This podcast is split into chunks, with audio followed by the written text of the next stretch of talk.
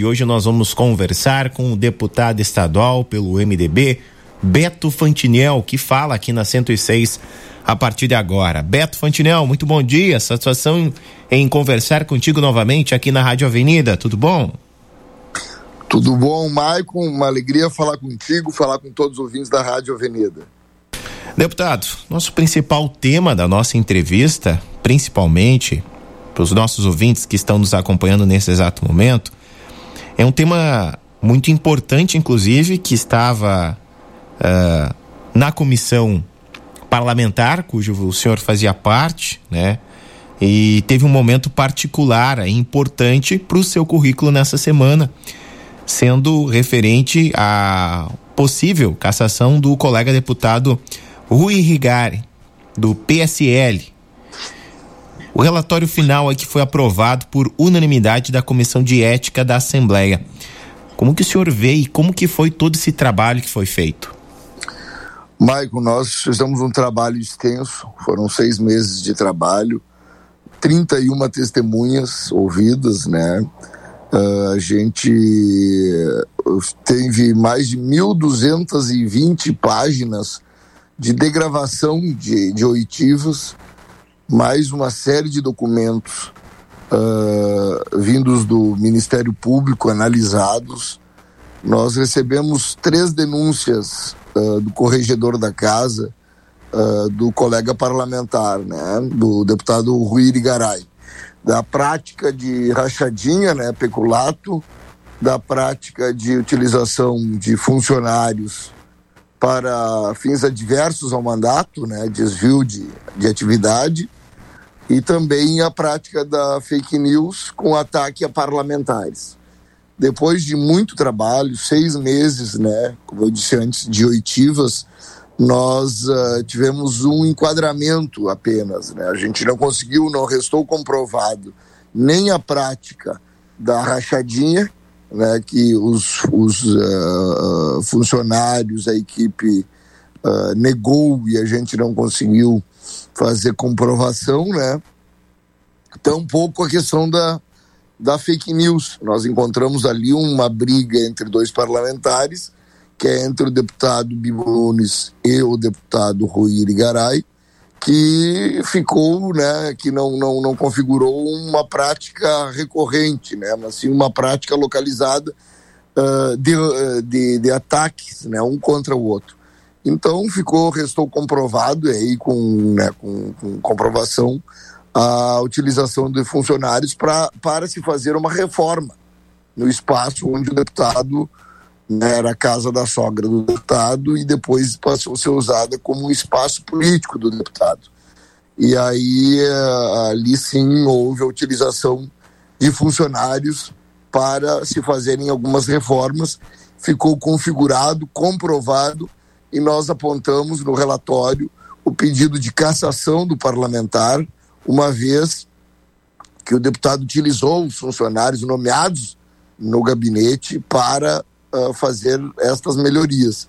E nós tivemos aí acolhido o relatório por unanimidade, Michael. E eu quero dizer que o, o, a comissão de ética é composta pela representação de todos os partidos da casa, né?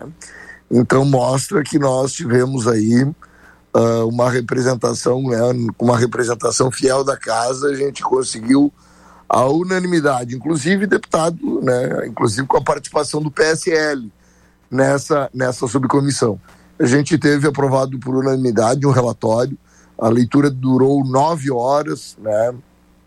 Eu fiz revezamento junto com os dois colegas que estão na subcomissão, o deputado Matheus Vesp e o deputado Alciso Oliveira, e a gente apresentou esse relatório e tivemos aí uh, o apoio de, do, de 12, dos 12 colegas que estão na comissão de ética, o que mostra aí um, um trabalho feito com muita seriedade, com convicção, com a formação da opinião né, e das nossas consciências sobre a situação e principalmente, Maicon, sem corporativismo, né? Muitas vezes a gente, quando alguém vai investigar dentro de uma corporação, vai apurar, existe muito corporativismo. Nós tivemos esse cuidado. O parlamento é dos gaúchos e nós uh, tínhamos a obrigação de entregar para a sociedade um relatório que pudesse promover a justiça e, e para o parlamento também, e foi isso, isso que nos norteou e isso que nós fizemos.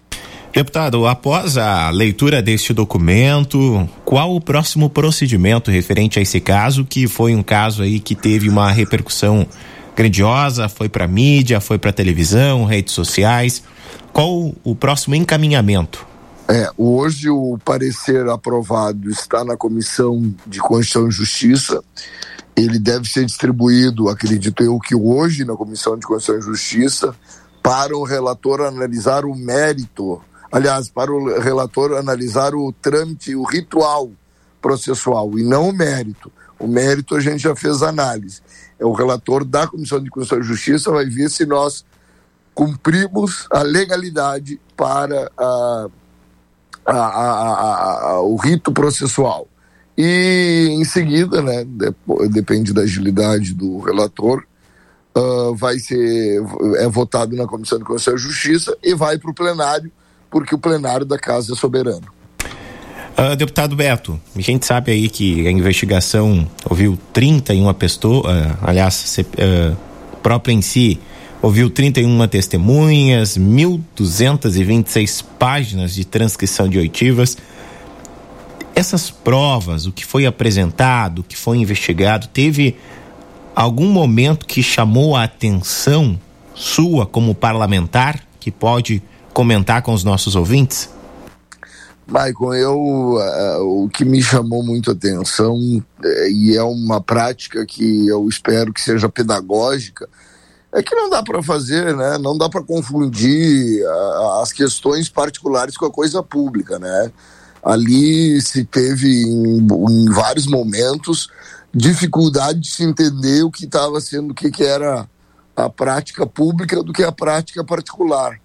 Isso não pode, não pode uh, uh, servir, isso não, não pode uh, se ter na prática da coisa pública. Então, me chamou muita atenção que foi a, era a desorganização das questões do que era o público e do que era a, a, a atividade particular, individual do parlamentar. Né? Isso que me, me, me chamou muito a atenção em alguns momentos e outras situações peculiares também da vida pessoal que as assessoras trouxeram, que, que me deixam até bastante chateado, porque a gente, o parlamento tem uma imagem a zelar, o parlamento é a representação fiel da sociedade e nós precisamos ter cuidado com, porque é, é, ali é feita a gestão da coisa pública. E nós temos que ter esse cuidado e a, a, a, a desvirtuação né, dessa prática uh, uh, macula a imagem do parlamento. E, e, claro que o nosso trabalho é no sentido contrário a esse, é de devolver a credibilidade para o parlamento uh, na, quando apresentado esse relatório, que, como eu disse antes, é um relatório que, acima de qualquer coisa, ele cumpre com o papel de promover a justiça ao, não tão somente ao parlamento, mas para a sociedade. Dois temas importantes para a gente dialogar, deputado Beto. O primeiro, fake news. Né? As fake news nunca tiveram com tanta evidência no meio político nesses últimos anos. Principalmente aí, começando pelas próprias eleições presidenciais, a gente sabe que demais cargos, depois nós tivemos as eleições municipais, que algumas pessoas se aproveitaram há uma possibilidade, por meio de vocês parlamentares, uh, que têm o poder de criar uh, leis ou criar uh, projetos para tentar barrar ou punir ainda mais quem pratica fake news, porque aí é um exemplo de fake news também, né? Sem dúvida. Eu, eu quero te dizer, Maico, que embora seja um tema de legislação nacional, eu tenho uma preocupação muito grande porque a cada eleição, e não só na eleição, né, a cada ano, o volume de, de, fake news ele se ele aumentou muito, ele aumenta muito, né? É uma prática recorrente. Eu participo de grupos de WhatsApp que uh, eu recebo talvez 15, 10, 15, 20 fake news num dia. Então é, é um problema. A gente corrige e ainda é mal interpretado. As pessoas não querem não querem entender. Então eu acredito que nós precisamos estudar mais o tema, né? Conseguir avançar numa legislação que ela não, não cerceia a liberdade de expressão, porque uh, quando a gente fala na prática de fake news, se precisa de, uh, de uma ferramenta de controle, né? E quando se fala na ferramenta de controle, a gente uh, parte para um campo que pode ser confundido também com a, a, a, o fim das liberdades, né? E não é isso que a gente busca. A gente gostaria que tivesse uma legislação uh, mais uh, rigorosa para a prática recorrente do fake news, para proteger inclusive a sociedade. Agora, quem vai moderar isso? Né? Quem vai dizer o que é fake news, o que é, o que é, é, é liberdade de expressão? Então, é, é, isso tudo é um tema de amplo debate que até esse momento a gente não conseguiu chegar no consenso e que se não, tem uma, não se tem uma legislação mais rigorosa e vai precisar ter para que a gente possa controlar a disseminação de conteúdos falsos nas redes sociais, enfim, né, no meio no meio da comunidade, porque isso tem que se tornado uma prática corriqueira, recorrente e prejudicial à, à vida social. Outro, outra questão bem importante, eu estava acompanhando algumas informações enquanto o deputado falava, que é a questão da prática rachadinha, que se virou quase comum em grande parte aí dos gabinetes de alguns deputados, senadores, tanto na esfera estadual quanto na esfera federal. E parece que é uma prática às vezes comum, deputado, mas é dinheiro público que está se colocando ali e isto também é certamente também tem que se investigar porque não só esse deputado, mas demais também podem estar realizando esta ação, inclusive. É, Michael, essa também é uma, é uma outra situação bem complexa porque é de difícil, é de difícil, uh, uh, é difícil desvendar, né? Nesse caso, nós, os funcionários do gabinete todos negaram e quem diz que tinha diz que não não não praticava. Então uh, nós precisamos precisamos buscar conversar com o Ministério Público. O Ministério Público ainda está debruçado sobre esse tema sem provas robustas, mas ainda se debruça sobre esse tema. Agora, nós, uh, uh, nós não conseguimos, não tivemos instrumento para localizar efetivamente, comprovar a prática. O que nós tínhamos era funcionários que diziam que uh, existia a prática dentro do gabinete, mas nós não, não, não faziam, não pagavam a rachadinha. Então, nós não, ninguém disse assim, ó, eu fazia, eu entregava dinheiro para a rachadinha. Né? Quem diz que tinha não contribuía. E quem era dito que contribuía, diz que nunca contribuiu. Então também é uma prática difícil. E é preciso que a gente uh, possa cada vez mais né, punir esse tipo de prática. Eu, como eu disse antes, é inconcebível. Eu, eu, eu não quero acreditar que seja a maioria dos parlamentares que façam isso. Eu tenho eu, eu abomino esse tipo de prática, acho que é uma prática uh, nojenta, é uma prática que uh, ma macula a imagem do parlamento, dos parlamentares, e eu espero mesmo que a, a gente não, não, não, não se tenha esse tipo de atitude como praxe, porque isso é, é lamentável para um poder né, para quem exerce um poder público tão importante quanto é o do parlamento e do, de outros poderes também. Deputado Beto, quero agradecer imensamente a sua participação para falar sobre esse caso aqui conosco, né?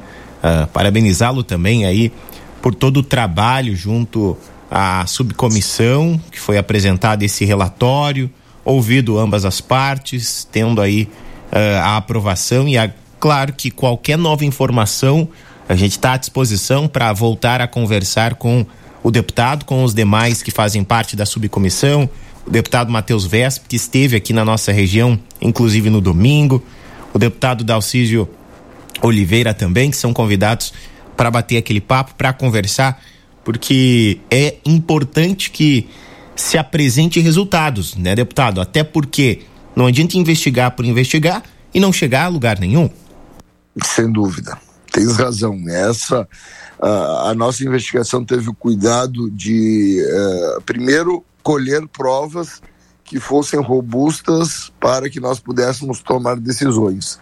E segundo, entregar um trabalho sério, sem corporativismo na sociedade. Então, quero agradecer, Maicon, a oportunidade, agradecer a ti pela oportunidade, a todos que nos acompanham uh, nesse momento. Para mim é uma alegria muito grande poder voltar a estar falando contigo, uh, com todos os ouvintes da Rádio Avenida, né, em Derval Seco, da região, que nos acompanham.